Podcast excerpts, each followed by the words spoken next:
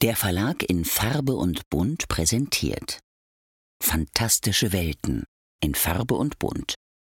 Unsere Abwehr steht auf genauso wackeligen Füßen wie das Kino-Universum von DC. Kontinuität beim VfB, das unentdeckte Land. Früher hatten wir Iron Mike, jetzt bräuchten wir Iron Man, um diesen Gegner aufzuhalten. Unsere Stürmer sind wie die Stormtrooper, wenn sie auf Luke Skywalker schießen. Treffen auch nix. Geeks und Fußballfans passen nicht zusammen? Da täuscht ihr euch gewaltig. Denn hier kommt der Nerdy Flachpass. Henning Mützlitz und Björn Sülter. Journalisten, Geeks und Fußballfans, die ihren Vereinen rettungslos verfallen sind. Henning ist Redakteur und Autor von Fantastikromanen, Eintracht-Fan seit der Kindheit und Zeuge Jeboas. Björn ist Medienjournalist, Verleger, Übersetzer und Buchautor, längst nicht nur in unendlichen Weiten unterwegs und seit Jahrzehnten beinharter Anhänger des VfB Stuttgart. Gemeinsam bilden sie nicht nur die Chefredaktion des bekannten Fachmagazins Geek, sondern auch das Duo des Nerdy Flachpass. Vom Main zum Neckar. Fans, Freunde, Geeks. SGE und VfB. Zwei Teams, zwei Typen, ein Podcast. Und hier sind sie. Henning Mützlitz und Björn Sülter. Dann ein herzliches Willkommen von uns hier bei der ersten Ausgabe vom Nerdy Flachpass. Hallo Henning. Hallo Björn. Wie kommt man auf so eine Idee? Ich glaube, diese Frage stellen sich so einige da draußen. Nerds und Geeks, die Fußball mögen. Okay, so viele habe ich in meinem Leben noch nicht getroffen. Dich habe ich getroffen und das nutzen wir beide ja auch schon seit Jahren, indem wir uns nicht nur über die Themen unterhalten, die wir irgendwie beruflich miteinander ähm, am Wickel haben, sondern eben auch über unsere Fußballleidenschaft. Aber wie kommt man auf die Idee, einen Podcast zu machen von Nerds und Geeks, die über ihre Vereine reden, die dann noch nicht mal der gleiche Verein sind, nämlich der VfB Stuttgart und Eintracht Frankfurt? Das ist verrückt. Ja, ein bisschen verrückt ist es vielleicht wirklich. Ähm, und andererseits liegen Nerdtum und Fantum gar nicht so weit auseinander, wie man immer meint. Wir kennen das ja alle von Cons, wir gehen irgendwo hin, äh, unterhalten uns über die Tiefen verschiedener Franchises, über Star Trek, Star Wars, Marvel, um nur mal die großen jetzt zu nennen. Ähm, aber Fußball ist ja dann eher ein No-Go. Das wird ja sehr selten besprochen, obwohl es einige Leute gibt, die einem dann über den Weg laufen, die genauso sich für Fußball und für ihre Vereine begeistern, wie wir auch. Ja, das heißt, der Stormtrooper in Uniform ist eigentlich nichts anderes als der Fan in Trikot, Schal und Mütze. Eigentlich schon. Es liegt, liegt nicht so weit auseinander, wie gesagt. Diese Passion, dieses, dieses Fantum, ist nicht so unterschiedlich wie, wie das Nerdtum oder Geektum, die Leidenschaft, das Interesse für jedes Detail in der Tiefe, sich ja. zu jedem freien Augenblick des Tages damit zu beschäftigen oder auch bei nicht freien Augenblicken darüber nachzudenken. Diese, diese ja. Weltflucht, die Fußball ja genauso bietet, dieser Eskapismus oder manche ja. sagen Religion oder quasi Religion für das eigene Seelenheil. Das ist nicht so weit weg von ähm, der Begeisterung für obskure, geekige, nerdige Dinge, Franchises, Hobbys. Ich musste auch gerade an Cosplay denken, wo wir das mit den Trikots und dem Stormtrooper hatten und die vielen Fans, die ja auch mit Trikots mit den Namen ihrer Idole ins Stadion gehen. Okay, das ist jetzt vielleicht nicht zwingend Cosplay, weil man sich vielleicht dann nicht so schminkt oder zurecht macht oder die Haare macht wie der Star, den man jetzt gerade äh, darstellen möchte.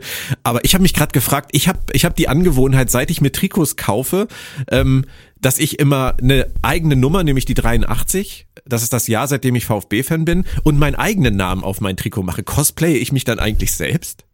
Offensichtlich. Also du willst zumindest, du willst zumindest äh, der, den anderen Fans oder auch den Nicht-Fans damit ja was zeigen. Also du willst, du spielst ja dann schon ja. die Rolle oder die Rolle, in der du dich siehst. Die ist jetzt ähm, vielleicht nicht so weit weg, wie wenn du jetzt ähm, wen haben wir jetzt als aktuellen VfB-Spieler? Nehmen wir mal Girassi, G Girassi äh, drauf äh, druckst, dann möchtest du ja nicht zwingend darstellen, dass du jetzt als Girassi äh, auftrittst, sondern ja. eher darstellen, dass du den bewunderst, toll findest oder als Sportler äh, schätzt.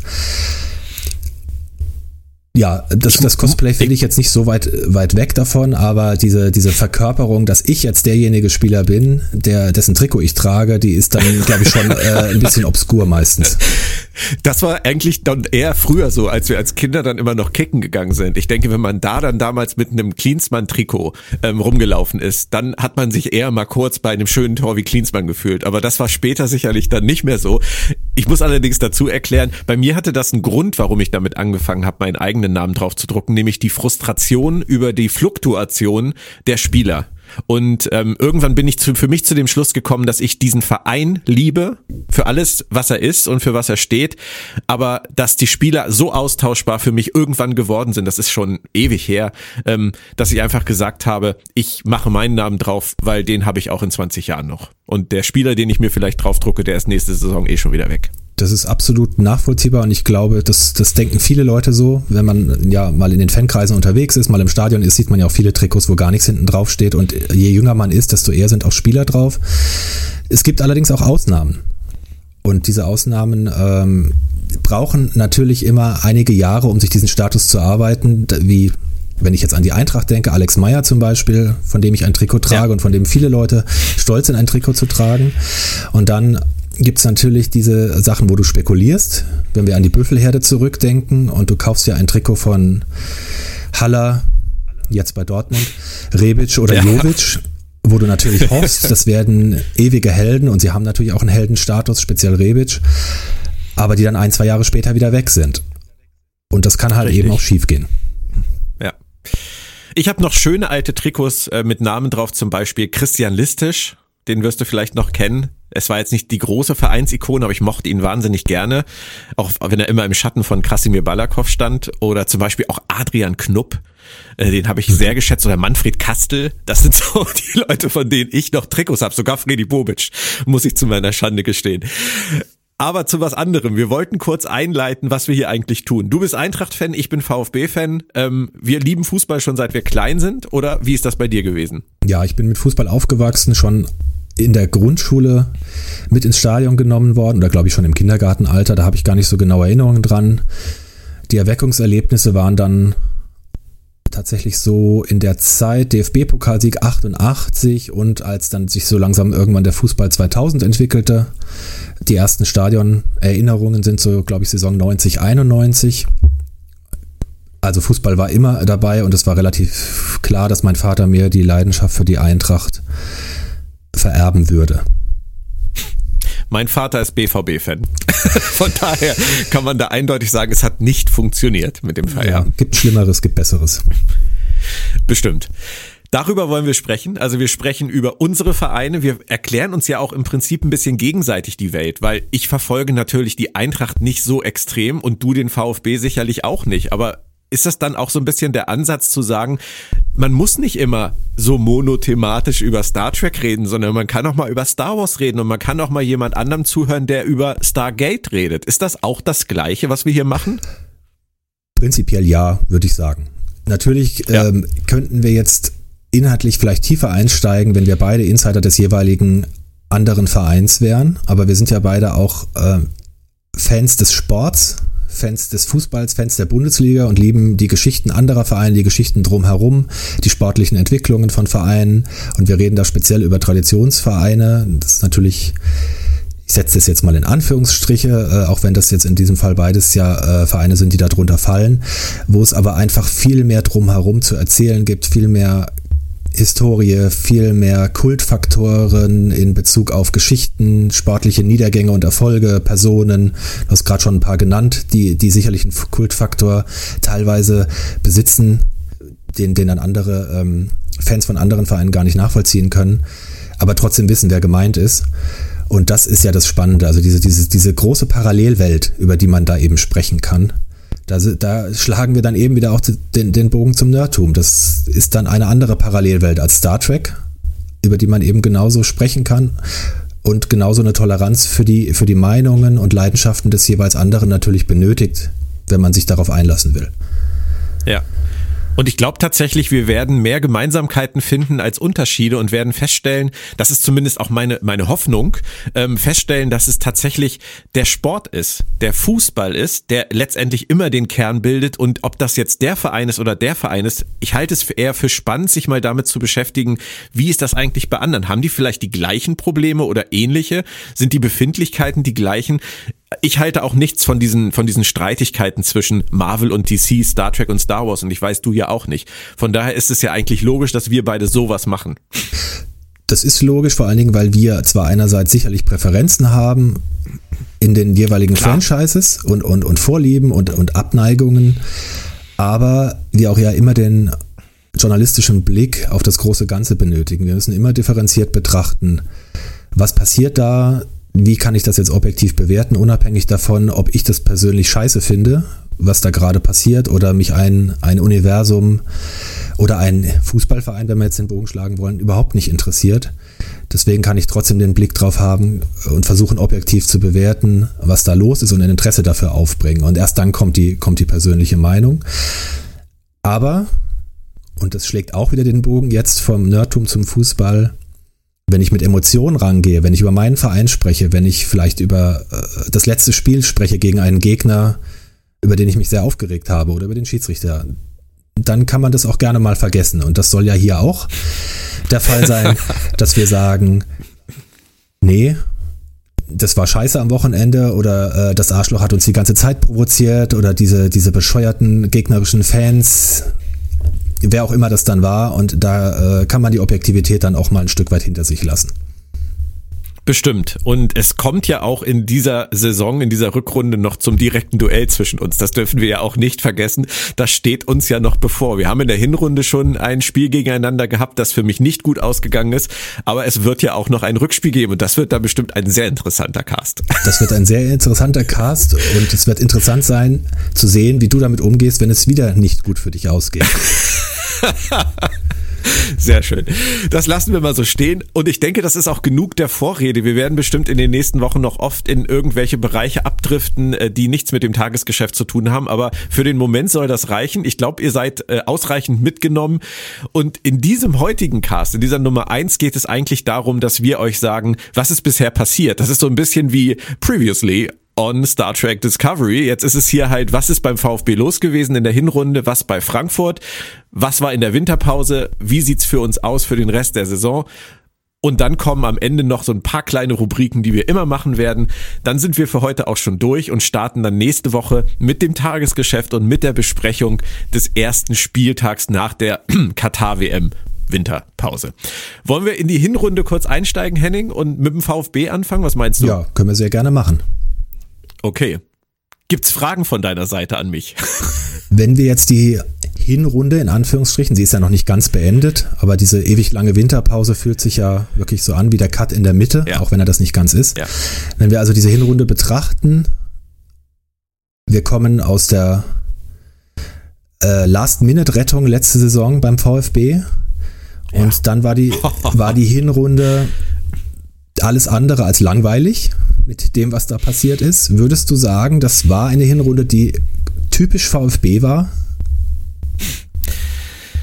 Ähm, das ist eine Frage, bei der ich fast weiter ausholen müsstest, aber an dieser Stelle noch nicht tue, weil ich befürchte, wir kommen da später noch zu. Rein von, vom Verlauf her. Ähm, du hast diese Last-Minute-Rettung angesprochen. Die war natürlich höchst emotional für mich. Ähm, du kannst dir das vorstellen, ich habe lange nicht mehr solche Gefühle gehabt wie bei diesem Tor. Ja diesem diesem Last Minute Tor und dieser Rettung. Es ist ich habe mich ich krieg jetzt schon wieder Gänsehaut, wenn ich nur dran denke. Ich habe mich erinnert gefühlt an die Meisterschaft 92, 84, wie ich als kleiner Junge wirklich durchs Wohnzimmer gegangen bin in meinem Trikot und es nicht fassen konnte, was ich da gerade erlebe, als Guido Buchwald dieses Tor gemacht hat und alle ausgerastet sind, 92. So hat sich das angefühlt, obwohl wir nur in letzter Sekunde eine absolute, Entschuldigung, Kack-Saison gerettet haben. Und dann geht's in diese Saison mit äh, frischen mit, mit frischer Energie und mit der Hoffnung, dass es besser wird. Und dann haben wir eigentlich eine Hinrunde erlebt, die in Zeiten gehört, die ich fast vergessen hatte, nämlich eine Hinrunde, die zu einer Herbstkrise führt. Und ähm, diese Ergebniskrise am Anfang bis zum neunten Spieltag kein Sieg. das war natürlich wirklich schlimm. Wir haben grausamen Fußball gespielt. Ich äh, habe mich jede Woche wieder gefragt, was passiert da? Warum werden Dinge nicht bemerkt, die uns als Fans natürlich immer sofort auffallen, uns als Bundestrainer auf der Couch sofort auffallen? Und dann kam für mich endlich viel zu spät die Ablösung von Pellegrino Materazzo nach dem 0-1 gegen Union Berlin. Es wurde ein Interimstrainer wieder eingesetzt, das kannten wir auch schon aus den ganzen letzten Jahrzehnten. Der VfB konnte das immer gut mit vier Trainern durch die Saison zu gehen. Und der hat dann wenigstens insofern funktioniert, dass er die Heimspiele gewonnen hat, das Pokalspiel gegen Bielefeld gewonnen hat, aber in den Auswärtsspielen halt auch keine Chance hatte mit dem VfB. Sowohl in Dortmund, in Gladbach, in Leverkusen. Das heißt, er hat drei Siege in der Liga, drei Niederlagen in der Liga und diesen Pokalsieg gegen Bielefeld geschafft und damit den VfB auf den 16. Platz gehievt. Ähm, sagt alles. Wir sind 16. Wir haben 14 Punkte, ein Punkt vor Bochum und punktgleich mit Hertha auf Platz 15. Es war eine furchtbare Hinrunde bisher für mich, äh, ein bisschen versöhnlich zum Schluss, aber ja, es war irgendwie typisch VfB. Typisch VfB, so wie ich es nicht mehr haben wollte. Das heißt, nach der Entlassung gab es zumindest eine sportliche Konsolidierung ein Stück weit, dass man, dass man zumindest nicht mehr in der, in der völligen Krise war. Aber lag es wirklich nur an, an Matarazzo, dass es, dass es so aussieht, oder ist die, die gesamte Saisonplanung, die Kaderplanung auch ein Stück weit schuld daran gewesen, dass Matarazzo vielleicht gar nicht viel mehr rausholen konnte. In, in Klammern mit den Mitteln, die er angewendet hat. Da tue ich mich tatsächlich schwer mit, Trainern in der Argumentation zu folgen, dass sie nicht das ausreichende Spielermaterial haben. Und ähm, ich glaube auch, auch wenn wir Fans, glaube ich, immer dazu neigen, das zu glauben, aber ich glaube wirklich, dass der Kader besser ist als das, was er unter Materazzo zuletzt gespielt hat. Und das ist ja nicht nur diese Saison bis, bis Spieltag neun gewesen, sondern das war ja auch die ganze letzte. Er hat ja in der letzten kompletten Saison auch nur sieben Siege geholt. Das ist ja ein Problem, was sich durchgezogen hat, dass die Spielweise von Materazzo vielleicht nie zu den Spielern passte. Was vielleicht daran lag, dass das Spielermaterial nicht gut genug ist, aber vielleicht auch daran liegt, dass ein Trainer wie Pellegrino Materazzo nicht ähm, nicht kreativ genug mit seinem Spielermaterial umgeht oder sagen wir mal nicht pragmatisch genug mit seinem Spielermaterial umgeht und vielleicht zusätzlich, und das ist nur meine persönliche Meinung, nicht die Emotionalität mitbringt, die es braucht, um aus diesen Spielern dann alles rauszuholen. Und deswegen, glaube ich, hat es unter Michael Wimmer kurzzeitig funktioniert in den Heimspielen, weil der einfach nur, der hat nichts anderes gemacht, ganz ehrlich. Der hat einfach nur die Leute mitgenommen. Der hat gesagt, ich bin der Mischi, ich bin euer Kumpel, wir machen das jetzt zusammen. Und dann haben die sich gerafft, die Spieler, haben das ja auch teilweise wirklich mit Krampf geschafft, die Heimspiele zu gewinnen. Auswärts ging halt gar nichts, weil Michael Wimmer versucht hat, das gleiche zu, wie zu Hause gegen Bielefeld zu spielen in Dortmund. Und du wirst mir recht geben, das funktioniert nicht. Das funktioniert, wenn du Bayern München bist oder meinetwegen Manchester City. Aber wenn du der VfB Stuttgart bist, dann kannst du nicht in Dortmund spielen wie gegen Bielefeld zu Hause. Und das hat Wimmer die ganze Zeit nicht geschnallt, hat dann in Gladbach genauso verloren, in Leverkusen genauso verloren. Und folgerichtig für mich wurde dieses Experiment Interimstrainer dann auch beendet. Ja, und, und gleichzeitig war ja sowieso nie Ruhe um ihn. Es, es ist ja permanent im Prinzip Thema gewesen, dass dieser Trainer nicht bleiben soll, wird, dass es einen Trainerfindungsprozess gibt, in dem er irgendwie auch in der engeren Auswahl wohl mit drin war. Es, es gab diverse andere Querelen drumherum. Eigentlich ähm, bis, wenn ich es richtig in Erinnerung habe, bis zum Start der, der Winterpause. Ist, ist das auch noch ein wichtiger Grund gewesen, dass man ihn nie hat in Ruhe arbeiten lassen können? Oder liegt es einfach daran, dass er dann, wie du gerade ausgeführt hast, vielleicht doch nicht ganz qualifiziert war, diesen Job auszuüben, auf dem Level zumindest? Ich persönlich bin der Meinung, dass er noch nicht so weit ist, auf diesem Level so einen Job auszuüben. Ja. Das mag nicht stimmen, aber das ist meine persönliche Wahrnehmung. Deswegen hätte ich ihn auch nicht weiter beschäftigt als Trainer in dieser Situation und bin zufrieden damit, dass es nicht passiert ist. Ich glaube auch nicht daran, dass er wirklich eine Option war, außer für Sven Mislint hat. Und da hast du es halt gerade angesprochen, die Querelen. Und das ist, ich verspreche, das letzte, wo ich heute etwas, äh, etwas eher äh, genauer drauf eingehen werde. Ähm, das ist natürlich das große Problem beim VfB. Wer das ein bisschen mitverfolgt, was da los ist, auch jetzt in der Winterpause wieder im Vereinsbeirat etc. Ich will das gar nicht alles ausführen Da ist wirklich viel im Argen und das hat sich natürlich in dieser ganzen Trainerfindungsgeschichte manifestiert, die eigentlich keine war, weil es eigentlich nur darum ging, wann wird Misslintat abgesägt. Und dazu einmal ganz kurz von mir etwas, was mich traurig macht, weil für mich waren die letzten Jahre als VfB-Fan mal wieder wirklich schön. Wir hatten einen Hitzelsberger, ähm, erst als Sportvorstand, dann als Vorsatz, Vorstandsvorsitzenden der AG, der finde ich einen wahnsinnig guten, sympathischen Job gemacht hat und zusammen mit Misslintat als Sportdirektor und mit Materazzo auch in seinen, in seinen ersten Jahren als Trainer ein wahnsinnig tolles, stabiles, sympathisches Trio gebildet hat, das den Verein nach außen hin mal wieder auf eine Weise gezeigt hat, die ich schon fast vergessen hatte durch diese ganzen Querelen in den letzten Jahren seit der letzten Meisterschaft geht's ja nur noch, nur noch da nieder. Und jetzt hatten wir endlich mal wieder Stabilität und ich hatte endlich mal wieder das Gefühl, dass da Leute sind, die gemeinsam etwas aufbauen, die auch an einem Strang ziehen. Ist das schon was fürs Phrasen, Phrasenschwein eigentlich? An einem Strang ziehen. Ähm, aber das war schön. Und als das anfing zu bröckeln, hat mir das echt wehgetan. Und das fing ja an zu bröckeln, als man gemerkt hat, Hitzelsberger kann nicht mit dem neuen Präsident Klaus Vogt hat diesen offenen Brief geschrieben. Hast du das damals mitgekriegt, äh, was da passiert ist beim VfB mit diesem Brief?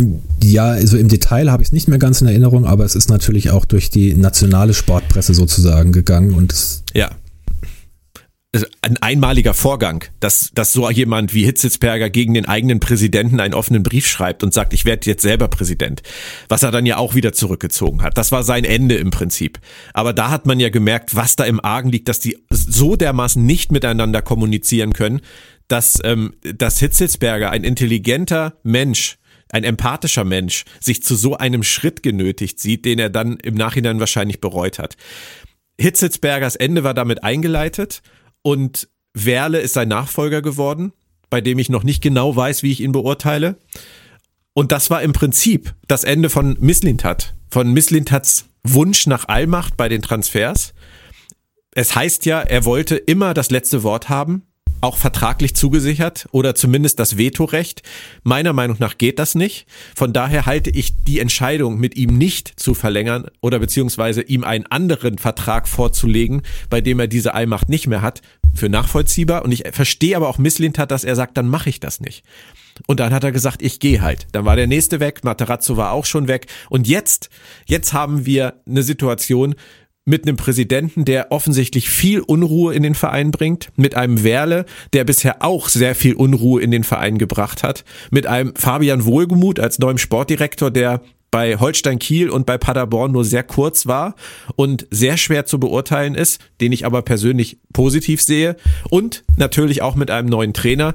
Es ist eine wirklich, wirklich schwierige Hinrunde für mich als VfB-Fan gewesen, das kann ich dir sagen es hört sich alles so an wie der typische Niedergang eines Traditionsvereins, der geprägt ist von sportlicher Fehlplanung, Pech, auch mit Verletzungen natürlich, darf man auch immer nicht vergessen, kommt auch dann, aber meistens auch noch dazu. Das heißt, dass die Leistungsträger, die man eingeplant hat, ausfallen, kommen wir vielleicht später noch zu. Machtkämpfen hinter den Kulissen, Lancierungen innerhalb dieser Machtkämpfe über die Medien, kein klares Konzept, wechselndes Personal mit wieder neuen Konzepten, die vielleicht auch nicht ganz klar sind, was gerne mal in einem Abstieg mündet. Ich meine, wir haben uns in, in, in Schalke, in Hannover, wir haben es auch beim VfB schon erlebt. Hoffst du, dass das jetzt damit beendet ist? Da können wir schon den, den Bogen ein bisschen schlagen. Ähm, oder fürchtest du, dass sich das fortsetzt? Ich habe ja gerade schon gesagt, seit 2007, seit der Meisterschaft unter Armin Fee, es ist ein stetiger Niedergang gewesen. Und ähm, wir haben 2010 nochmal einen sechsten Platz gehabt. Wir haben unter Bruno Labbadia tatsächlich 2012 nochmal einen sechsten Platz gehabt. Aber seitdem, seit elf Jahren, hatten wir die Platzierungen 12, 15, 14, 17. Das war dann der Abstieg. Dann der direkte Wiederaufstieg. Platz 7 in der Bundesliga. Sehr schöne Saison wieder Platz 16 und Abstieg, wieder Aufstieg, wieder eine gute Saison unter Materazzo mit Platz 9, wieder fast Abstieg mit dieser Last-Minute-Rettung und Platz 15. Es ist ja keine Konstanz drin. Es war ja auch lange keine Konstanz drin. Deswegen glaube ich nach den ganzen Dingen, die jetzt passiert sind, im Moment, im Leben nicht, dass das jetzt irgendwann in diese Richtung gehen könnte. Wie sollte es? Also dazu muss ich viel zu viel jetzt eingrooven und wir werden gleich beim Ausblick auf die Rückrunde ja auch noch auf den Trainer kommen. Ich bin im Moment an einem Punkt, dass ich sage, ich gucke mir das alles an, was da jetzt passiert, aber ich habe im Moment tatsächlich kein Bauchgefühl, in welche Richtung das geht. Okay, dann tat die lange Winterpause vielleicht aber sogar ganz gut, um sich da jetzt mal neu aufzustellen und in Ruhe zu arbeiten. Da können wir ja gleich schauen.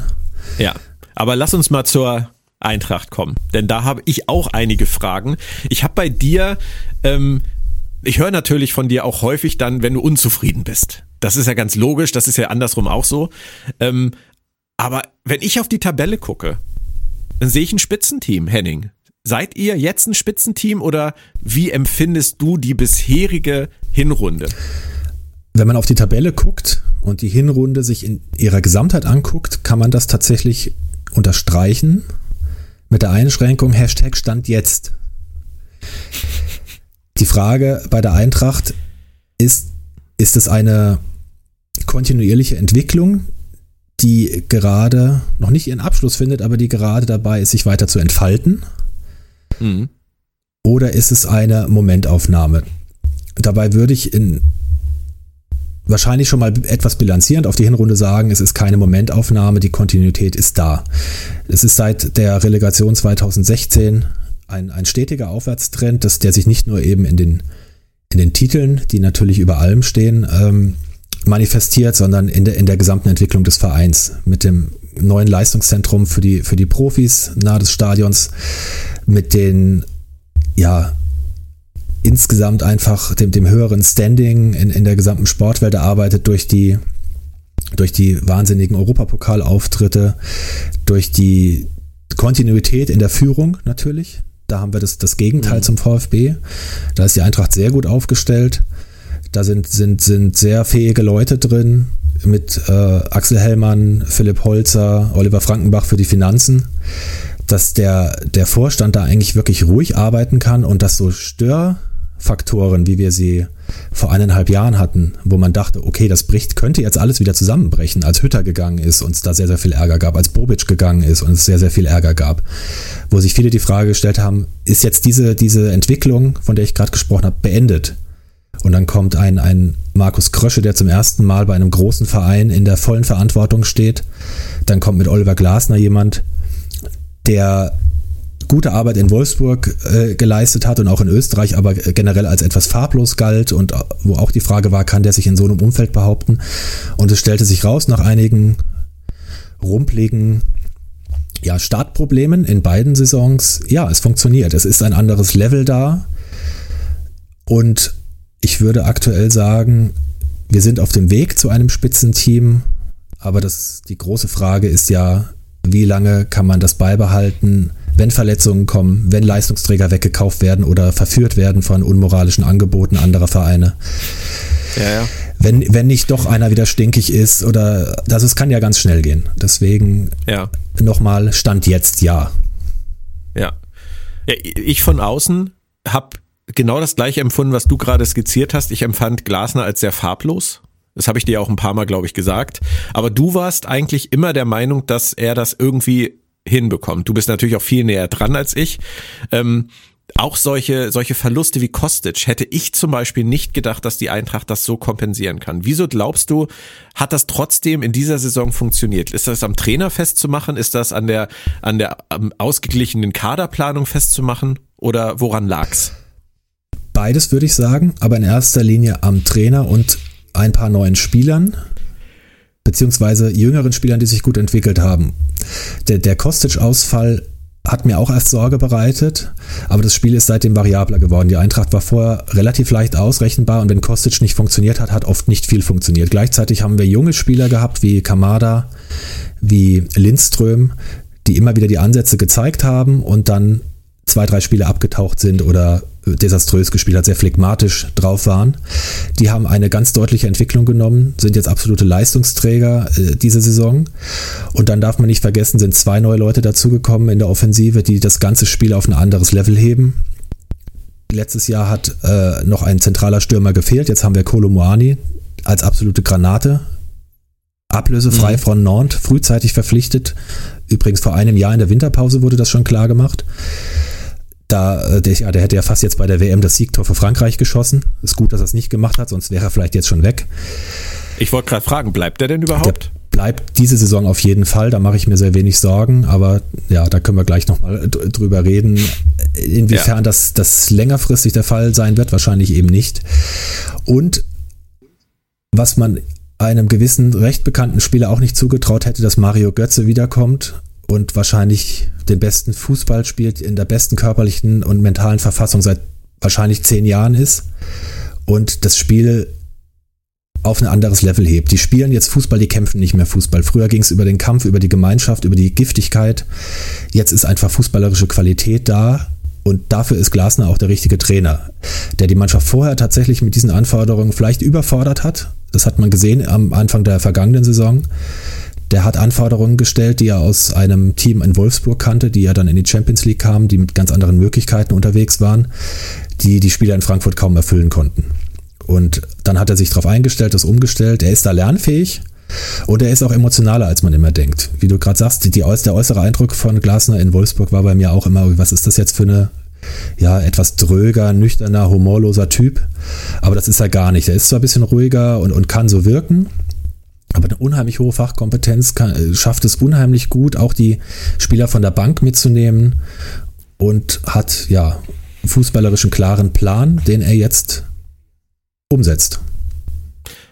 Spannend, also wirklich, wirklich spannend und man sieht ja auch, dass es stimmt. Äh, man setzt sich ja auch nicht ohne Grund in der Champions League Gruppe mit, äh, mit Tottenham, äh, Sporting und, und Olympique Marseille durch. Und das hat Frankfurt ja wirklich ziemlich gut geschafft. Ähm, Du hast aber gerade Mario Götze angesprochen. Das ist auch so ein interessantes Thema, wo du mir auch ein bisschen auf die Sprünge helfen musst. Ich rede immer mal wieder mit Leuten, die nichts mit der Eintracht zu tun haben und die dann sagen, ja, der Götze, hat der überhaupt schon irgendwas gerissen bei der Eintracht in der Hinrunde? Und du sagst gerade etwas völlig anderes. Und ich weiß ja auch, dass die Wahrnehmung der Fachpresse ist, dass Götze eine wahnsinnig starke Saison spielt. Aber er spielt eine starke Saison anders, als man es vielleicht von ihm erwartet hatte, oder? Ja. Also wenn man sich die Statistiken anguckt, nach denen das ja oft bemessen wird, dann stellen wir fest, er hat nicht so viele Tore gemacht, er hat auch gar nicht so viele direkte Torvorbereitungen. Ich glaube nur zwei oder drei, wenn ich es jetzt richtig ja. im Kopf habe. Entscheidender ist aber, er hat eine der höchsten Laufleistungen in der Bundesliga, was man gar nicht erwarten würde. Mhm. Und er hat den, ich glaube, die höchste Quote des vorletzten Passes vor Toren. Ich liebe den vorletzten. Und der vorletzte Pass. Pass ist das, was bei der Eintracht oft im Argen lag. Das ist im Prinzip der, ja, nicht der tödliche Pass, wie Uwe Bein ihn früher auf Anthony Boa gespielt hat und dann hat's geknallt, sondern das ist der Pass ja. auf Außen, das ist der, das ist die Ballannahme, die Antizipation der Spielsituation in der gleichen Sekunde und durch die, durch die hohe technische Qualität, die er hat, sich den Raum zu verschaffen, den Gegenspieler die eine Sekunde mehr vom Ball, äh, vom Leib zu halten, um dann den Pass auf Außen zu spielen oder den, den Pass äh, auf Kamada oder ins offensive Mittelfeld zu spielen oder das Spiel auch mal zu verlagern. Äh, und das ist eine Qualität, die haben wir in Frankfurt, glaube ich, selten so gesehen. Und das war ein absoluter Glücksfall, diesen Spieler zu bekommen, der in Eindhoven einfach nicht ganz unterm Radar lief, aber für viele abgestempelt wurde als, ja, geht jetzt halt in die schlechtere Liga. Klar, dass er bei Eindhoven da hin und wieder Leistung bringt. Die Liga ist ja auch nicht so gut, aber der wird es nicht mehr in das Rampenlicht schaffen. Und gleichzeitig hat er eine enorme, einen enormen Ehrgeiz, genau das wieder nachzuweisen. Der hat gesagt, ich habe noch eine Rechnung offen. Ich komme hier hin, ich gucke mir den Verein gut an, die spielen jetzt Champions League, die Deswegen kommt er auch in Frage. Geld ist nicht ganz unwichtig, aber mir nicht so wichtig, wie wenn ich jetzt zu einem größeren Verein gehen würde. Also der würde woanders sicherlich mehr verdienen und kann hier eine prägende Figur werden. Und mit dieser Emotionalität, mit dieser, mit diesem, mit dieser Passion eines, eines großen Vereins, eines sehr, sehr euphorischen Umfelds, was er ja sicherlich aus Dortmund schon kennen und schätzen gelernt hat, einfach diese Saison zu bestreiten und, und jetzt ja oben anzuklopfen und weiterhin Feste in der Champions League zu feiern. Also das ist ähm, ja. deswegen Götze ist, wer sich näher mit ihm beschäftigt und mit dem Eintrachtspiel beschäftigt, weiß das, auch wenn die, die offenkundigen Statistiken erstmal da gar nicht so ganz für sprechen. Man erwartet von solchen Spielern natürlich immer gerne Wunderdinge. Und wenn die nicht kommen, dann äh, sind die Leute enttäuscht. Aber ich kann das komplett verstehen, was du sagst und ich, äh, ich empfinde ihn tatsächlich auch so und ich glaube auch, dass man sich in der deutschen Nationalmannschaft durchaus einen Gefallen täte, ihn wirklich wieder zu integrieren in einer Position, in der er wertvoll für das Spiel der deutschen Nationalmannschaft sein kann. Nicht als Joker, der das goldene Tor macht. Und ähm, deswegen habe ich auch nicht verstanden, um mal ganz kurz auf die WM zurückzukommen, die ich nicht geguckt habe, du auch nicht, soweit ich weiß. Ähm, ich habe nicht verstanden, warum man Mario Götze mitgenommen hat. Wenn man nicht vorher sich die Mühe gibt, ihn wirklich in einer tragenden, wichtigen, relevanten und klar definierten Rolle in diese Mannschaftsstruktur zu integrieren. Ja, könnte ich so unterschreiben. Es hat mich für ihn persönlich gefreut und ich glaube, er hat es auch klar. genossen. Aber aus sportlicher Sicht hat das jetzt nicht so wahnsinnig viel Sinn gemacht, ihn da in Viertelstunden einsetzen in Spielen, die schon vorher gekippt waren oder wo keine Struktur mehr drin war, reinzubringen, wenn er überhaupt keine Erfahrungen im Zusammenspiel mit der restlichen Mannschaft hatte, weil er ja die letzten Jahre Richtig. nicht dabei war. Richtig. Aber das ist ein anderes Thema. Die Katar-WM ist ein ganz anderes Thema und die Nationalmannschaft auch. Da werden wir vielleicht in der Rückrunde ja auch nochmal irgendwie am Rande drauf kommen, wenn wir über den Tellerrand blicken. Zur Eintracht noch äh, eine letzte Frage zur Hinrunde. Man könnte ja so ein bisschen befürchten, dass sie ein bisschen überperformt haben. Hast du diese Angst oder glaubst du tatsächlich, dass sie jetzt an der Schwelle stehen, in dieser Saison den Schritt zu einem echten Bundesliga-Spitzenteam zu machen? Auch auf Dauer? Also sie stehen auf jeden Fall an der Schwelle. Die Frage ist, überschreiten sie die Schwelle und bleiben sie auch auf der anderen Seite? Also ich würde nicht sagen, dass sie überperformt haben, denn sie haben einige Spiele drin gehabt, die absolute Grütze waren. Ja. In Bochum zum Beispiel völlig untergegangen. Äh, das war das 0-3, oder? Das 0-3, auch der Saisonauftakt ja. äh, gegen die Bayern völlig in den Sand gesetzt, als sie gemeint haben, wir können jetzt hier bei den Großen mitspielen und die Grundtugenden vergessen. Gleichzeitig war, waren Leute wie Moani noch nicht integriert, das System war noch nicht gefunden. Ähm, also ist, sorry, wenn ich das kurz einwerfe, aber es ist genau das gleiche Thema wie mit äh, Michi Wimmer, dem VfB und dem Auswärtsspiel in Dortmund. Du mhm. gewinnst zu Hause gegen Bochum und Bielefeld und versuchst in Dortmund dann dein Spiel durchzuziehen. Es ist ja alles, ist ja alles schön und gut. Aber das war ja auch krachend, 05, das ja. war ja chancenlos. Und da hat ja auch jeder gesehen, so funktioniert's nicht. Ja. Und das hat mich dann tatsächlich auch ein bisschen an den Eintracht-Auftakt gegen Bayern erinnert. Es ist genau das, also da hatten sie sich überhaupt noch nicht gefunden. Es gab auch noch zwei, drei Spiele danach, wo, wo sie entweder Pech hatten oder äh, ja auch Unvermögen dabei war, wo die Abwehr noch nicht äh, ganz klar war, ob man mit Viererkette oder mit Dreierkette spielt. Solche Dinge. Und eben dieses Verständnis, wir haben, ja, wir haben die Euroleague gewonnen. Ja, wir haben coole neue Spieler. Wir, es gibt eine ganz andere Wahrnehmung. Aber das heißt nicht, dass wir jetzt weniger laufen können, dass wir jetzt irgendwie die Zweikämpfe vernachlässigen können. Das heißt nicht, dass wir jetzt irgendwie aufschließen zu den wirklichen etablierten Spitzenteams. Weil da reden wir dann nicht nur über die Bayern, die natürlich nochmal sportlich über allem stehen, wirtschaftlich ja auch, oder auch über Dortmund, sondern es gibt auch noch ein paar andere, wenn man sich die Kader anguckt von, von den Dosen zum Beispiel oder äh, von, von Leverkusen. Auch wenn Leverkusen jetzt keine gute Hinrunde spielte, auf dem Level sind sie noch nicht. Und da wird sich jetzt okay. eben zeigen, ob sie in der Breite auf dieses Level kommen können. Das Potenzial mhm. ist auf jeden Fall da. Dann würde ich sagen, lass uns mal kurz die Aussicht auf die weitere Saison wagen. Ähm, das geht ja nahtlos weiter. Wollen wir wieder mit dem VfB anfangen? Was meinst du? Das können wir gerne tun, ja. Ja. Da steht ja jetzt ein neuer Trainer an der Seitenlinie, wie du eben schon angedeutet hast. Und zwar ist es ein alter Bekannter, das ist ja auch immer beliebt, das haben wir auch in Frankfurt schon öfter erlebt, dass man Leute, mit denen es irgendwann mal funktioniert hat, wieder zurückholt, egal aus welchen Gründen die dann vielleicht äh, geschasst wurden. Jetzt ist es bei Labadia ja schon eine Weile her und der Bruno hat ja jetzt auch eine gewisse Zeit gehabt, also jetzt sich wieder zurechtzufinden in seinem einem seiner alten Umfelder. Wie ist denn die Stimmung rund um den neuen Trainer und jetzt um diese gesamte Rückrundenvorbereitung beim VfB? Wie würdest du das einschätzen? Wir haben ja schon drüber geredet, also die Grundstimmung ist natürlich überlagert von all dem Chaos, was hinter den Kulissen passiert ist und auch immer noch täglich passiert. Was, Labad was Labadia angeht, ähm, wir haben das letzte Mal, als wir so einen Trainer zurückgeholt haben, der mal Erfolg bei uns hatte, mit Armin Fee ja eine richtige Bauchlandung hingelegt. Du wirst dich vielleicht erinnern. Ja. Ist auch schon ein paar Jahre her. Wobei ich auch der Meinung bin, dass Armin Fee sich das damals nicht gut überlegt hat und auch viel zu früh aufgegeben hat. Es waren ja nur vier Monate. Bei Labadia ist es jetzt so, ganz ehrlich, aus meiner persönlichen Einschätzung. Für mich ist Bruno Labbadia so ein bisschen der, der Captain Jellico ähm, vom VfB Stuttgart. In der Zeit, wo er da war, hat er alles auf Trab gehalten und alles zum Laufen gebracht, aber als er dann gegangen ist, waren noch alle wirklich erleichtert. Hm. Und ähm, ich hätte mir, nachdem er ja nun fast zehn Jahre, zehn Jahre ziemlich genau nicht mehr beim VfB ist oder war, auch niemals vorstellen können, dass irgendjemand auf die Idee kommt, diese Episode aus der VfB-Geschichte zu wiederholen. Er war super erfolgreich. Er hat die letzte erfolgreiche Zeit beim VfB begleitet. Das ist gar keine Frage. Er hat eine super Bilanz. Er hat einen super Punkteschnitt. Das ist alles überhaupt keine Frage. Und er hat sicherlich auch seine Qualitäten. Aber die Labadia-Ära, die war von so rumpeligen, pragmatischen Fußball geprägt, den damals ich und ich glaube auch viele andere Fans nach der Phase mit Armin Fee und der Meisterschaft und daran gewöhnt zu sein, auch mal im Europapokal zu spielen, guten Fußball zu spielen, junge Wilde etc., einfach niemand wollte.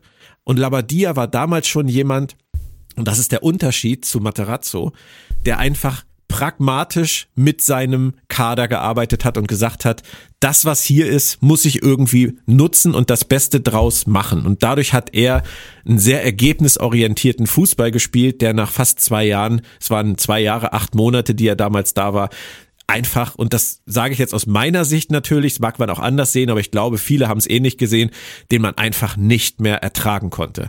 Und deswegen waren eigentlich alle erleichtert und dass er jetzt zurückkommt, es wirkt so ein bisschen wie der Rückfall in, in finsterste VfB-Zeiten. Kannst du das nachvollziehen? Wenn du es so ausführst, kann ich es nachvollziehen, weil mir die Erinnerung an die Labadia-Ära beim VfB in dieser Tiefe natürlich nicht mehr ganz präsent war. Prinzipiell könnte man natürlich die Frage stellen, hat auch jemand wie Bruno Labadia sich in der Zwischenzeit weiterentwickelt? Hat er, hat er diese Zeit auch reflektiert? Gleichzeitig braucht man nicht vielleicht pragmatischen Fußball, vielleicht auch mal Rumpelfußball. Er hat ja auch nachgewiesen, er kann Vereine retten. Er kann, hat ja immer eher das Problem gehabt, über längere Zeit vielleicht was ähm, zu entwickeln oder hat die Zeit nicht bekommen oder ist auch oft ja am, am Umfeld äh, gescheitert, wie in Hamburg, wo ja jeder am Umfeld scheitert oder am Verein.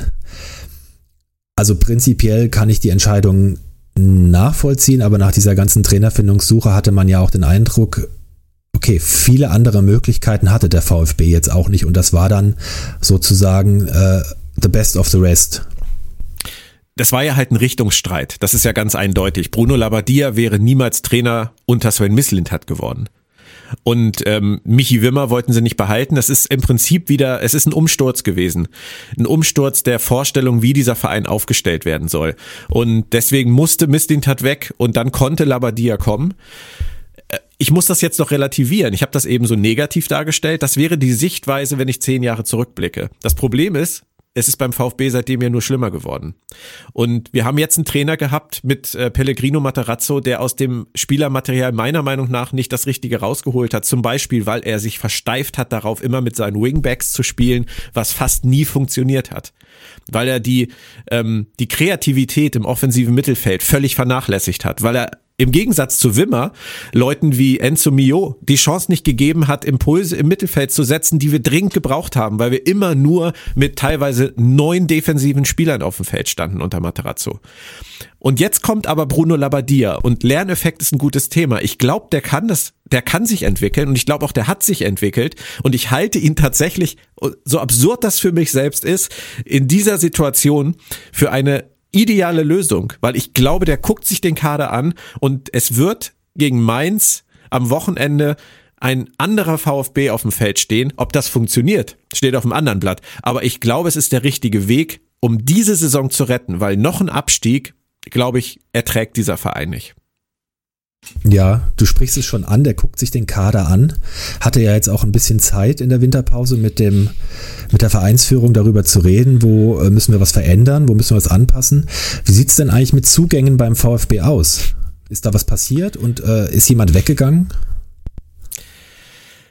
Es wäre ja fast zu erwarten gewesen, dass nach der WM irgendwas passiert. Ich sag nur Borna Sosa.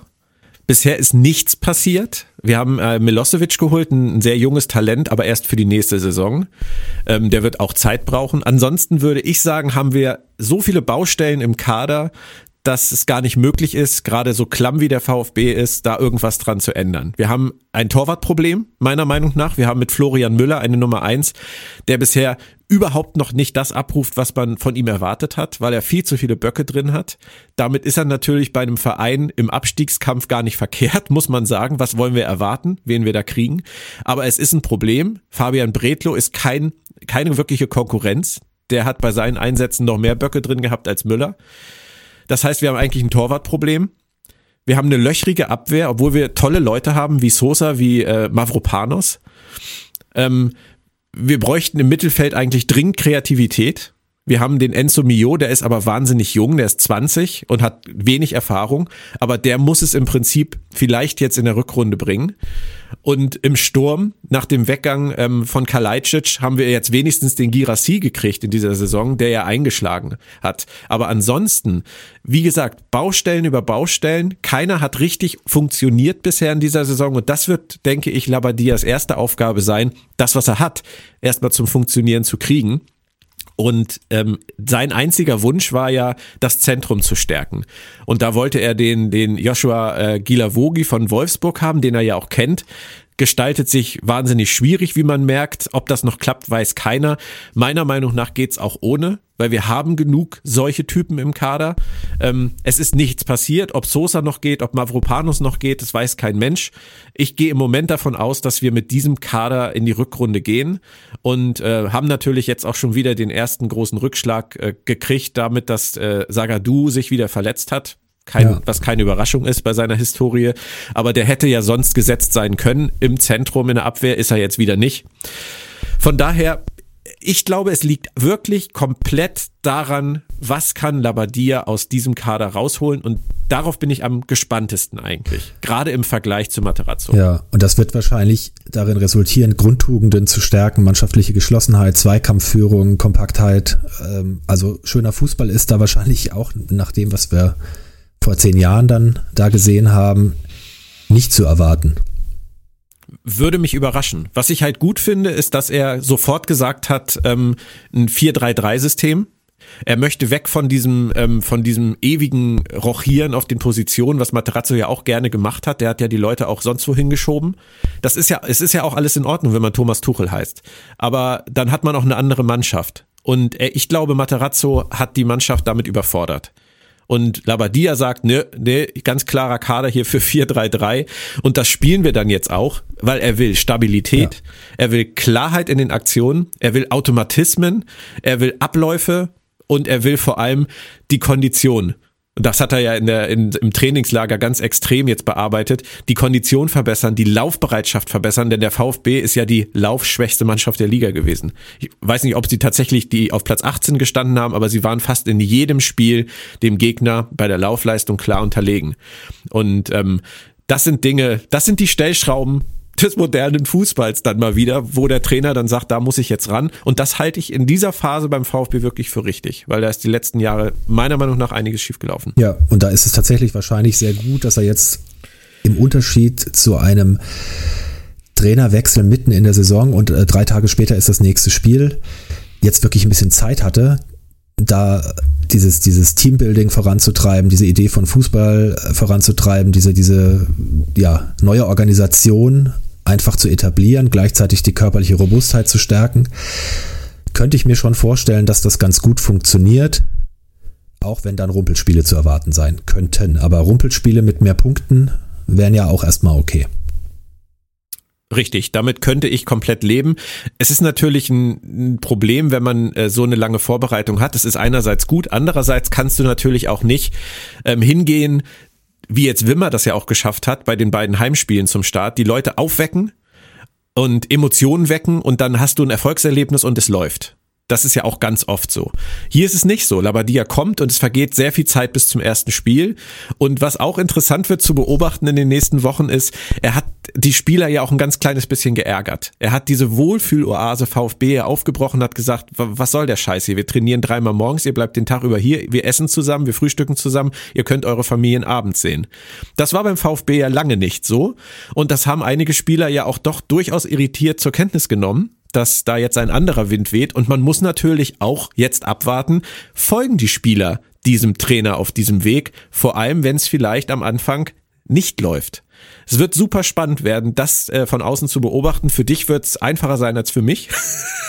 ich werde leiden und du kannst wahrscheinlich dann drüber schmunzeln. Ja, ob ich schmunzel, wird, wird sich dann zeigen, aber ich kann es zumindest äh, unemotionaler äh, bewerten vielleicht und dann mal schauen und ins Verhältnis setzen, auch zu anderen Vereinen, die ja mit ähnlichen Problemen zu kämpfen haben, wird es dann ganz interessant sein zu sehen, was hat er da vielleicht jetzt bewegen können, wo es bei anderen Vereinen nicht geklappt hat oder umgekehrt, wir wissen es ja nicht. Ähm, das, das finde ich ganz, ganz spannend, wenn man jetzt zum Beispiel mit, mit Schalke vergleicht. Was man nicht, natürlich kann man Schalke und den VfB jetzt nicht ganz vergleichen von den Ausgangssituationen her, aber die auch den Trainer gewechselt haben, der auch jetzt die Zeit hat, der auch wahrscheinlich an die Grundtugenden geht und, und äh, wo wir jetzt dann mal schauen werden, ähm, wie sich das parallel zueinander entwickelt. Ja. Bei Frankfurt sind das eher Luxusprobleme, was mich angeht. Ähm, du hast zumindest keine, keine Probleme mit äh, Streitigkeiten hinter den Kulissen oder um den Trainer. Bei euch waren es, du hast das eben schon angedeutet, die Wechselgerüchte, Kamada, Ndika, Boré oder Trapp. Was war da für dich dran? Hast du da ein bisschen Angst gehabt oder meinst du, hat das Unruhe erzeugt?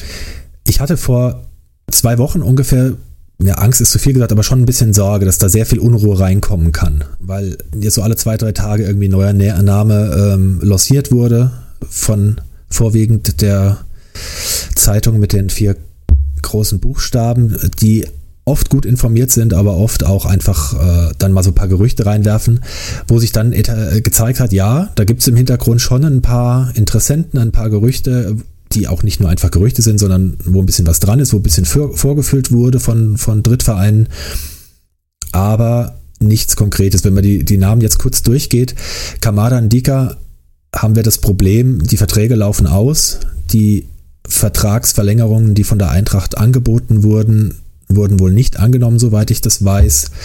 Das wird alles danach aussehen, dass die nach der Saison ablösefrei weggehen nicht in der Winterpause. Kamada wurde mit Dortmund in Verbindung gebracht. Ndika, denke ich mal, ist eher ein Kandidat, da war Arsenal schon im Gespräch, aber ist eher ein Kandidat für England. Also ich habe mich geistig schon von den beiden zumindest für nächste Saison verabschiedet. Für diese Saison wird es da wohl kein Problem sein. Ein größ bisschen größeres Stunkpotenzial hat die Causa Boré, der Europapokalheld ist, der uns nicht nur zum Sieg im Finale geschossen hat, ja auch, sondern vorher schon wichtige Tore gemacht hat gegen Barcelona und gegen West Ham und der hinter Kolomoani im Sturm eben nur die Nummer zwei ist, was natürlich in seinem Selbstverständnis nicht gut ist. Und angeblich hätte sein alter Verein River Plate äh, Interesse.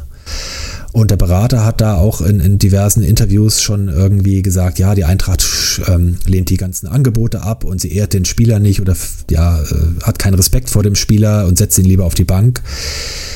Das hat ein bisschen Unruhe gebracht.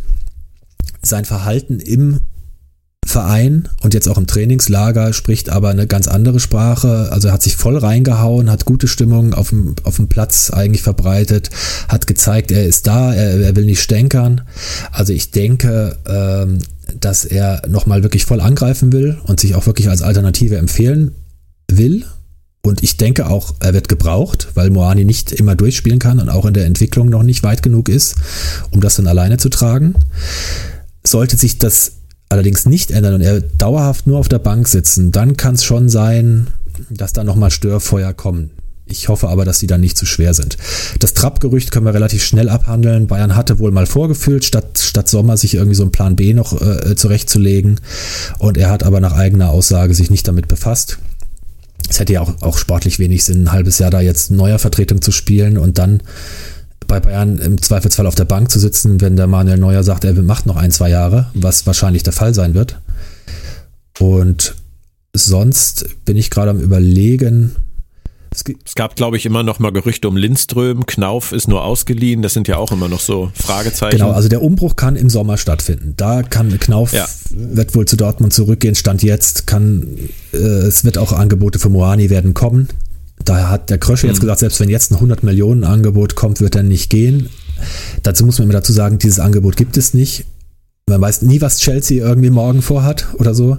Aber ähm, es wird kein 100 Millionen Angebot jetzt für Moani geben. Und äh, 100 Millionen werden es auch im Sommer nicht sein, selbst wenn er eine Bombenrückrunde spielt. Aber ein, ein sehr hoher zweistelliger Millionenbetrag ist da drin und ich denke mal, dass es dann sehr schwer sein wird, ihn zu halten. Aber äh, ja, die, wir sollten uns jetzt noch nicht Gedanken machen, was im Sommer ist. Aktuell sehe ich jetzt ah. wenig Gefahr. Darf ich ganz ja. kurz unken, dass, ich, dass es ja auch immer mal passiert, dass wenn zu viele Dinge gen Sommer und gen Saisonende, der das ja nur noch ein paar Monate vor uns liegt, ähm, unklar sind, dass das auch dazu führen kann, dass die Mannschaftshygiene leidet vielleicht in der Rückrunde. Theoretisch kann das passieren, klar. Gab es auch schon, schon öfter mal sicherlich die Fälle. Ich sehe die Gefahr aber nicht so groß, weil zum Beispiel, wie gesagt, Kamada Dika, da ist das dann, ist glaube ich relativ frühzeitig klar. Es ist eine, eine Ungewissheit, welche Leistungsträger bleiben trotz bestehender Verträge da. Die ist aber jedes Jahr da. Den Umbruch hat es auch jedes Jahr gegeben. Wir haben eben über die Büffelherde schon oder die, den Namen genannt. Wir haben äh, Namen Kostic genannt. Die Möglichkeiten wirtschaftlicher Art durch die Champions League und diese ganze und den Europapokalsieg sind natürlich auch ungleich größer, da einen adäquaten Ersatz herzustellen. Ja, da machst du dir also wenig Sorgen. Das ist ja schon mal schön. Also glaubst du, es geht mit den Europapokalfesten und äh, dem Sturm der Bundesliga weiter in der Rückrunde? Ich denke schon. Zumindest in gewisser Weise. Wie, wie viel das natürlich in den, bei den Europapokalfesten weitergeht, wird sich jetzt von Runde zu Runde zeigen. Das kann natürlich auch sehr schnell vorbei sein, wenn wir jetzt äh, im K.O.-Modus sind und der nächste Gegner, Neapel, ist jetzt nicht gerade Laufkundschaft. Das wird aber auf jeden Fall ein sehr großes Fußballfest geben, wenn der SSC Neapel bei einem Flutlichtspiel im Europapokal in Frankfurt antritt. Großartig, ja. Das hat es zuletzt gegeben unter Maradona, meine ich. 92 oder so, wenn ich das richtig ja. weiß. Und die sind jetzt am Wochenende im nationalen Pokal ausgeschieden, äh, zwar nur im Elfmeterschießen, das zeigt aber, die Eintracht ist da nicht chancenlos. Natürlich ist Neapel der Favorit und spielt eine Bombensaison und hat auch schon andere äh, Kaliber weggefackelt zu Hause. Aber wir haben letztes Jahr auch so oft geredet, okay, die, die Europapokalreise der Eintracht endet in Sevilla, in Barcelona, in London und dann ist sie nicht geendet. Das heißt jetzt nicht, dass die Eintracht die Champions League gewinnt, aber es gibt auf jeden Fall eine Chance, eine Runde weiterzukommen und dann gibt es noch ein Fest, gegen wen auch immer. Und in der Bundesliga sehe ich das Potenzial durchaus, und das wurde ja auch von der Vereinsführung und auch vom Trainer formuliert, wir haben ein Ziel, das Ziel ist Platz 4. Und das finde ich nicht vermessen. Wenn ich gucke, wer da noch oben dabei ist, das ist drin. Und warum nicht Vierter werden und sich mal direkt für die Champions League qualifizieren? Und dann haben wir auch wieder andere Argumente, neue Spieler anzulocken oder vielleicht Leistungsträger doch zu halten. Ist das nicht interessant, was wir für unterschiedliche Perspektiven für die Rückrunde haben? Das, das stimmt. Und manchmal äh, wundere ich mich selber, über was ich hier rede, denn es ist ja noch nicht lange her, dass äh, die Eintracht sich mit ähnlichen Dingen befassen musste wie aktuell der VfB und Relegation gespielt hat und äh, viermal insgesamt in der zweiten Liga war und wo auch eine sehr große Unruhe äh, oft vorhanden war. Also sie hat sich aktuell davon verabschiedet oder hoffentlich auch dauerhaft. Da sieht man aber auch, wenn man die richtigen Entscheidungen treffen kann, wenn man die richtigen Leute hat, wenn man Kontinuität hat, wenn man natürlich auch ein bisschen Glück mit, mit, mit Spielerverpflichtungen hat, die man äh, unbekannt holt und dann teuer weiterverkauft, wie eine Entwicklung eingeleitet werden kann, die das ganze Umfeld mitnimmt. Also zum Beispiel die, die, die Vereinsmitgliedszahlen sind ja völlig explodiert in den letzten Jahren. Natürlich auch angefeuert durch die sportlichen Erfolge. Aber das ist einfach das Potenzial, was Traditionsclubs entfachen können. Und das Potenzial gibt es beim VfB auch. Das gibt es auch in Kaiserslautern und woanders. Ja, Kaiserslautern muss ich mich jetzt selbst gerade ein bisschen stoppen. Theoretisch gäbe es das, aber da ist das Umfeld und die Infrastruktur natürlich eine ganz andere. Aber sagen wir mal, potenziell ja. gibt es das Potenzial. Sagen wir, nehmen wir mal lieber Hamburg oder Stuttgart als Beispiele. Das ist da und das ist, hier, ist innerhalb hier von sechs Jahren passiert. Das sind also keine jahrzehntelangen Entwicklungen, die das benötigt. Ich habe uns auf diesem Weg gesehen, das habe ich vorhin gesagt. Hitzitzberger, Misslintat, Materazzo. Ähm, ob das jetzt noch gilt, mit äh, Wohlgemut, mit Klaus Vogt, mit äh, Bruno Labbadia wird man sehen. Ich würde jetzt mal ganz äh, spöttisch sagen, Bruno Labbadia ist kein Oliver Glasner. Aber ähm, vielleicht geht trotzdem der Weg in die richtige Richtung. Nur für diese Saison, glaube ich, ist äh, in irgendeiner Form nochmal die Klasse halten und dann schütteln und gucken, wie die Zukunft aussieht. Das Einzige, was der VfB noch erreichen kann. Da sind wir auf jeden Fall auf komplett unterschiedlichen Ebenen. Wollen wir dann mal den Ausblick wagen auf das, was jetzt am Wochenende vor uns liegt, nämlich auf den nächsten Spieltag ähm, und wieder mit dem VfB beginnen? Das können wir, ja, können wir auch gerne tun. Da muss ich jetzt gerade mal schauen. Der VfB spielt, wenn ich das richtig sehe, zu Hause gegen Mainz. Das ist richtig. Jetzt hast du ja eben schon gesagt, was Bruno vorhat mit der, ähm, zumindest mit der Herangehensweise. Was haben wir denn an konkreten Problemen? Sagadu hast du schon gesagt, an, an Verletzungen ähm, oder an Sachen, die kompensiert werden müssen, jetzt fürs Wochenende zu erwarten oder an konkreten Erwartungen, wie man jetzt wirklich das Spiel angehen kann? Ähm, ich, wir haben natürlich Mavropanos, der wenig trainiert hat. Wir haben Sosa, der fast gar nicht trainiert hat. Das heißt, ähm, die Abwehr wird sich von selbst aufstellen. Da wird äh, wahrscheinlich äh, entweder Nati auf der linken Seite Sosa vertreten oder auch Ito. Wir haben Anton noch, wir haben Stenzel, der sich im Moment rechts gegen Wagnumann durchgesetzt hat. Ähm, ja, Stenzel ist jetzt auch nichts, nie, niemand, den ich unbedingt auf dem Platz sehen muss beim Anpfiff, aber es ist wie es ist. Bruno ist pragmatisch veranlagt und wenn er sagt, der Stenzel, der äh, ist da die souveränste Variante, die ich im Moment habe, so what, dann ist das so, aber besonders vertrauenerweckend ist das, was in der Abwehr aufgestellt werden muss, im Moment nicht, vor allem wenn wir dann an Florian Müller im Tor denken. Im Mittelfeld hoffe ich einfach nur, dass ähm, Bruno Labbadia sich traut, im Gegensatz zu seinem Vorgänger, ähm, einen Enzo Mio wirklich zu bringen als Zehner. Ähm, meinetwegen auch auf, als Achter. Es ist völlig egal. Als kreatives Element. Wir, dann, das ist das, was wir brauchen. Es, es muss nicht immer ähm, Daniel Didavis Zuckerpass sein, aber Enzo Mio kann das. Und es kann sonst niemand in diesem Kader, meiner Meinung nach. Ähm, ein Endo gehört auf die Sechs und ein, ein Ahamada meinetwegen daneben oder ein Atakan Karasor, den ich sehr schätze, weil er laut ist, weil er immer am Spiel teilnimmt, weil er einen hohen Energielevel hat. Also ich würde sagen, meine Erwartungshaltung ist, wenn er das 4-3-3 spielt, dann soll er mit Karasor und Endo ähm, eine klare Doppelsechs hinter Mio stellen, und dann hat er vorne mit Girassi zentral und mit äh, Thiago Thomas und wahrscheinlich dann mit, ähm, mit Silas ähm, seine Außenspieler. Das kann kreativ reichen mit Mio, Silas und Thiago Thomas, wenn sie gut drauf sind. Girassi ist jemand, der die Tore machen kann. Und dann hängt es ein bisschen dran, wie sich die Abwehr sortiert und vor allem, wie das neue Konstrukt unter Labadia funktioniert. Denn das ist wahrscheinlich mehr wert als die Einzelspieler. Ja. Also ich hoffe auf einen, auf einen kompakten, lauffreudigen, engagierten Auftritt und dann warten wir mal ab. Ja, das ist das, was du gegen Mainz auch brauchst, denke ich, weil die genauso auftreten. Ja. Und das denke ich, das weiß Labadia auch und deswegen bin ich sehr gespannt. Ihr ähm, habt auch ein Heimspiel ähm, gegen Schalke. Ich sag jetzt mal dankbarer Start, oder? An sich schon, natürlich, wie, wie immer weiß niemand so genau, wo, wo man steht, aber ein Gegner wie Schalke ist mir jetzt deutlich lieber, als wenn gleich ein, ein Kracher gekommen wäre. Hast du die, hast du die Testspielergebnisse von Schalke verfolgt? Die habe ich tatsächlich nicht wirklich verfolgt, nein. Grausam, grausam. Das ist schon, das ist ja schon mal gut. trotzdem, trotzdem, die haben einen neuen Trainer, die haben mit Thomas Reis jemand, der auch in, in, in Bochum eben genau die Tugenden, von denen du eben auch gesprochen hast, aktivieren kann. Schalke kommt sehr oft äh, darüber. Ich glaube aber nicht, dass Schalke das sofort bei einem Auswärtsspiel gegen ein Team machen wird, wo sie auf genau eine ähm, ja, entgegengesetzte Stimmung äh, treffen die sie eigentlich benötigen. Ich glaube, bei Schalke, ohne jetzt über Schalke reden zu wollen, aber wird das beim ersten Heimspiel vielleicht eine Initialzündung geben. Da, da, da könnte das dann losgehen, aber in Frankfurt wird das noch nicht losgehen, weil die einfach an ihre Grenzen kommen. Die Eintracht ist sportlich besser, die ist im Flow die, speziell die Offensivabteilung wird Schalke vor sehr, sehr viele Probleme stellen. Deswegen ähm, mache ich mir da relativ wenig Sorgen für dieses Spiel. Und jetzt kommt die Einschränkung. Denn auch hier äh, ist die Abwehr noch mit ein paar Fragezeichen versehen. Der Tuta hat sich verletzt, fällt gegen Schalke definitiv aus.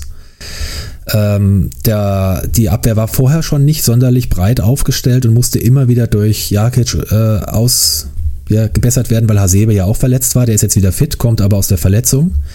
Den sehe ich ganz klar in der, in der Abwehrmitte, wenn er spielen kann und, und körperlich fit ist. Wird übrigens heute 39 Jahre alt, Makoto Hasebe, der alte Fahrensmann äh, der immer noch für die Abwehr und für den gesamten Spielaufbau der Eintracht immens wichtig ist. Und äh, viele sagen, äh, er hat den Körper eines 27-Jährigen und gleichzeitig aber die, die Erfahrung, Spiele lesen zu können, Situationen lesen zu können und auch die jüngeren Abwehrspieler, wie eben in Dika und Tuta, und Dika darf man nicht vergessen, auch noch relativ jung, äh, mitzunehmen und äh, entsprechend einzusetzen. Seit Hasebe gespielt hatte, haben, hat sich die Eintracht ja auch konsolidiert gehabt. Das nächste ist Smolcic könnte spielen, der ist aber auch noch kein Stammspieler, hat das Potenzial. Das heißt, das wird ganz interessant sein. Auch die, die Außenpositionen in der Abwehr sind nicht so ganz klar. Da haben wir äh, rechts Ebimbe, links wird wahrscheinlich Knauf spielen, der eigentlich ja auf der rechten Seite spielen würde normalerweise.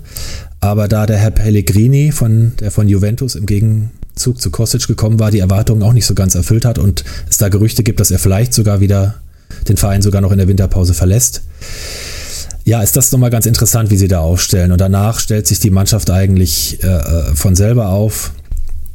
Muss jetzt nicht alle durchgehen, aber wir werden vorne dann den, den Sturm Lindström, Kamada und vorne äh, Moani haben, dahinter Götze. Und ich glaube, das sollte reichen, um Schalke zu bezwingen. Ich kann dir einmal kurz aushelfen. Äh, sechs Testspiele hat Schalke gemacht. 2-2 äh, Rapid Wien, 3-4 Hajduk Split, 2-2 Osnabrück, 2-2 FC Zürich, 0-1 Nürnberg, 0-1 Bremen. Also sechs sieglose Testspiele. Okay. Dann. Und jetzt auch nicht unbedingt gegen die Crème de la Crème. Also es hakt. Ja, da könnte die Stimmung wahrscheinlich auch besser sein dann. Wahrscheinlich, ja. Und du sagtest eben, es, es, funktioniert dann vielleicht ab dem ersten Heimspiel. Das erste Heimspiel von Schalke ist dann gegen RB. ich glaube, das wird auch nicht ganz einfach. Also es könnte für Schalke relativ schnell vorbei sein. Ja, das muss man ja dazu sagen. Also ich sehe Schalke sportlich auch nach, nach dieser Hinrunde, als auch nochmal im Vergleich zum VfB, die, die ja beide hinten drin stehen, aber als deutlich schwächer. Wenn ich, also da ist auch wenig Potenzial und deswegen ist das meiner Meinung nach ein Pflichtsieg für die Eintracht am Wochenende. Ja, okay. Wir blicken auch immer mal ein bisschen in die anderen Sphären, heute nur kurz äh, über den Tellerrand, was so in der Liga oder überhaupt so im Fußball los ist. Und da würde ich dich einfach nur ganz kurz noch um deine Einschätzung bitten zu ein paar brennenden Themen. Nübel zum Beispiel geht jetzt nicht zurück zu Bayern. Verstehst du ihn und verstehst du die Bayern, dass sie ihn zurückhaben wollten? Ich verstehe die Bayern, verstehe ihn aber noch besser, weil er sich jetzt ja auch etabliert hat und sicherlich nicht jetzt einfach nur mal als Notnagel fungieren will, um sich dann wieder hinten anzustellen. Der wird sich auch regelmäßig fragen, warum habe ich damals diesen Schritt gemacht, weil diese ganze Entwicklung, die es für ihn bei den Bayern genommen hat, ja doch zu erwarten war und sich das ja sehr viele Leute gefragt und genau das prophezeit haben. Deswegen absolut richtig. Ja. Sehe ich auch so. Und ich würde auch Jan Sommer nicht verstehen, wenn er sich bei Bayern jetzt ein halbes Jahr ins Tor stellt und danach auf die Bank setzt. Ganz ehrlich.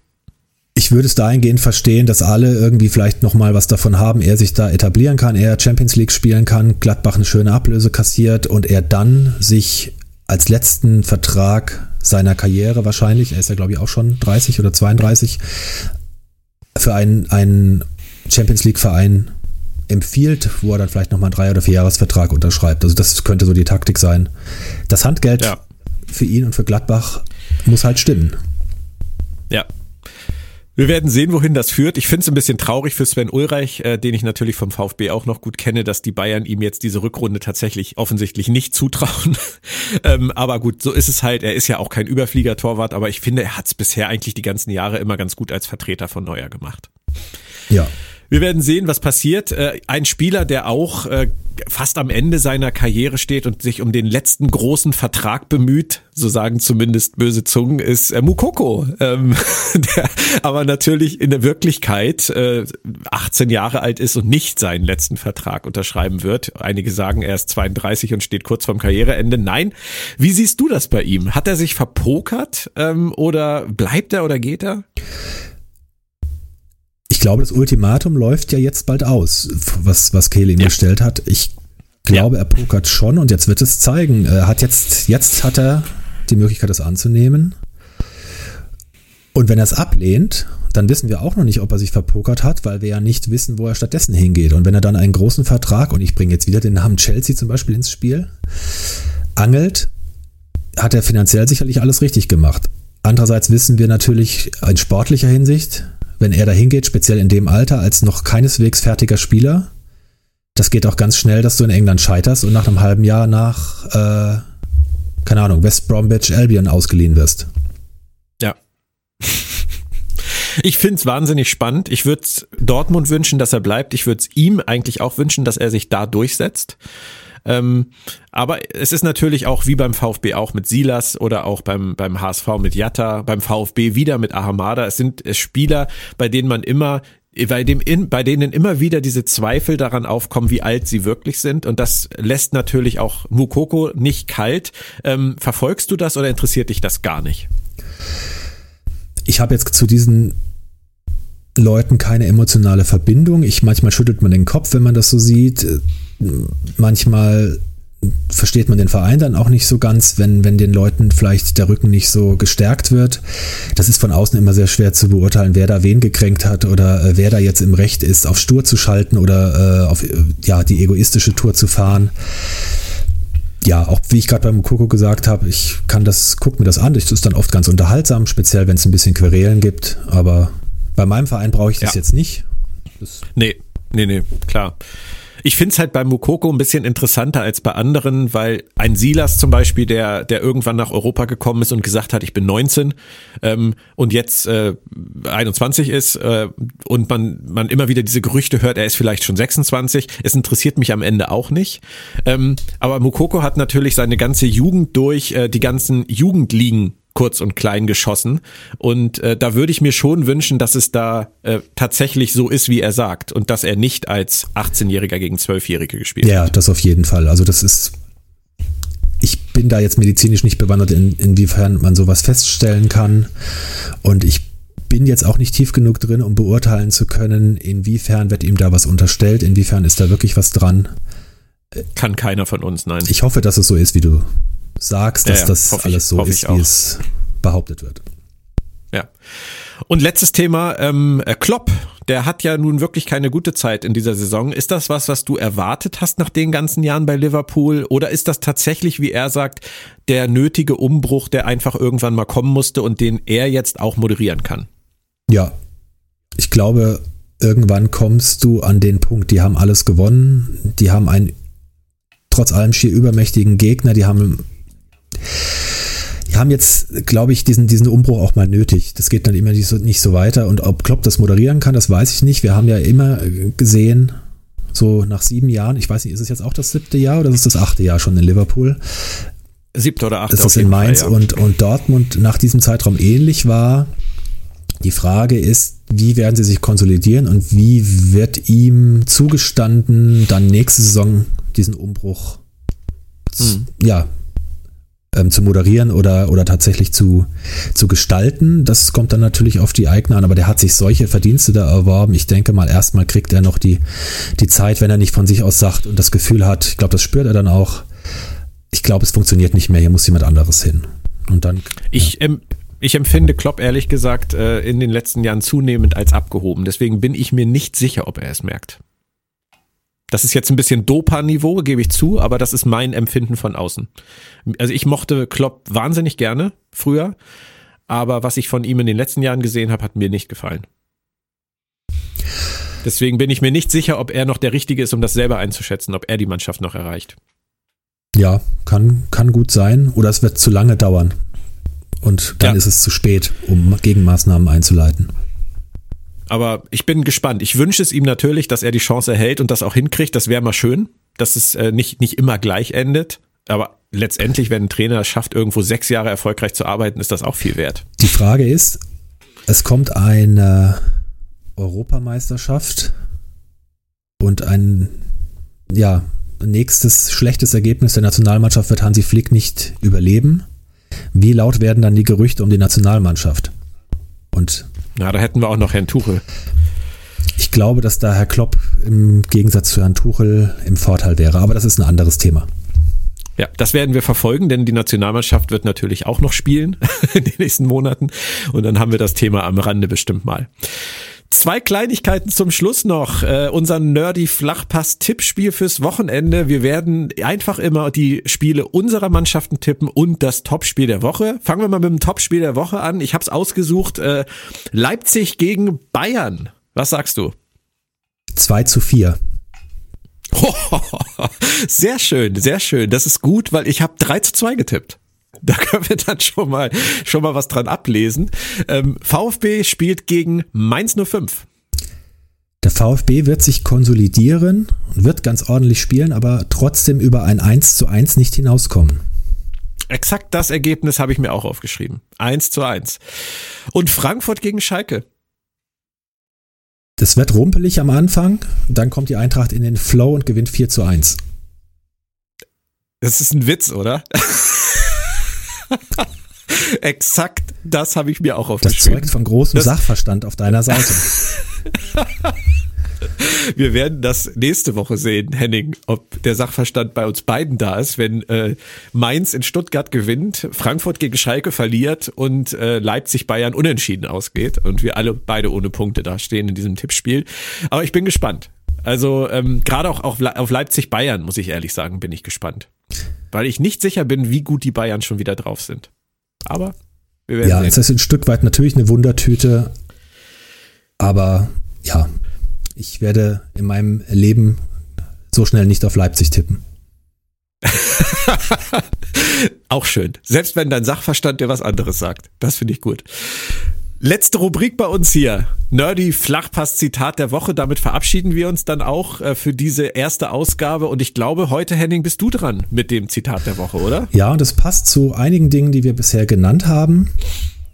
Das Zitat lautet, ich habe eigentlich nicht vor, große Veränderungen in der Mannschaft vorzunehmen, wenn ich es nicht doch anders mache. Gesagt von Armin Fee. Wahnsinn, Wahnsinn. Du suchst ein Zitat von meinem Armin Fee aus. Finde ich großartig. Aber der ja zweimal, um das ganz kurz anzusagen, der zweimal Trainer der Eintracht war und auch die Europapokal-Euphorie in der Saison 13-14 mit entfacht hat. Also der Armin ist durchaus trotz auch einer missglückten Rückkehr in Frankfurt noch, noch oder wieder halbwegs angesehen. Das ist ja eine Duplizität der Ereignisse um Armin Fee, den VfB und Eintracht Frankfurt ähm, mit dieser missglückten Rückkehr. Aber das ist ein Zitat von Armin Fee, das so wunderbar zu ihm passt, weil ich bei Armin Fee wirklich immer das Gefühl hatte, dass er weitestgehend planbefreit aus reiner Bauchentscheidung am Spieltag seine Taktik und seine Mannschaft zusammenstellt. Und ähm, das, das ist genau das, was er tut. Wenn, wenn man jemand vorher fragt, wie gehst du es an? Ja, vielleicht so, aber vielleicht auch ganz anders. Ja.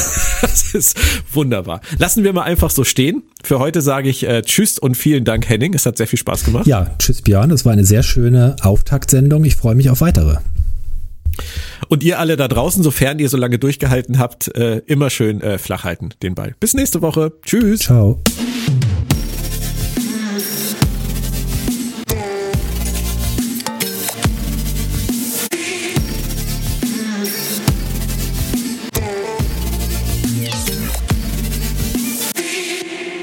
Verlag in Farbe und Bunt präsentiert. Fantastische Welten in Farbe und Bunt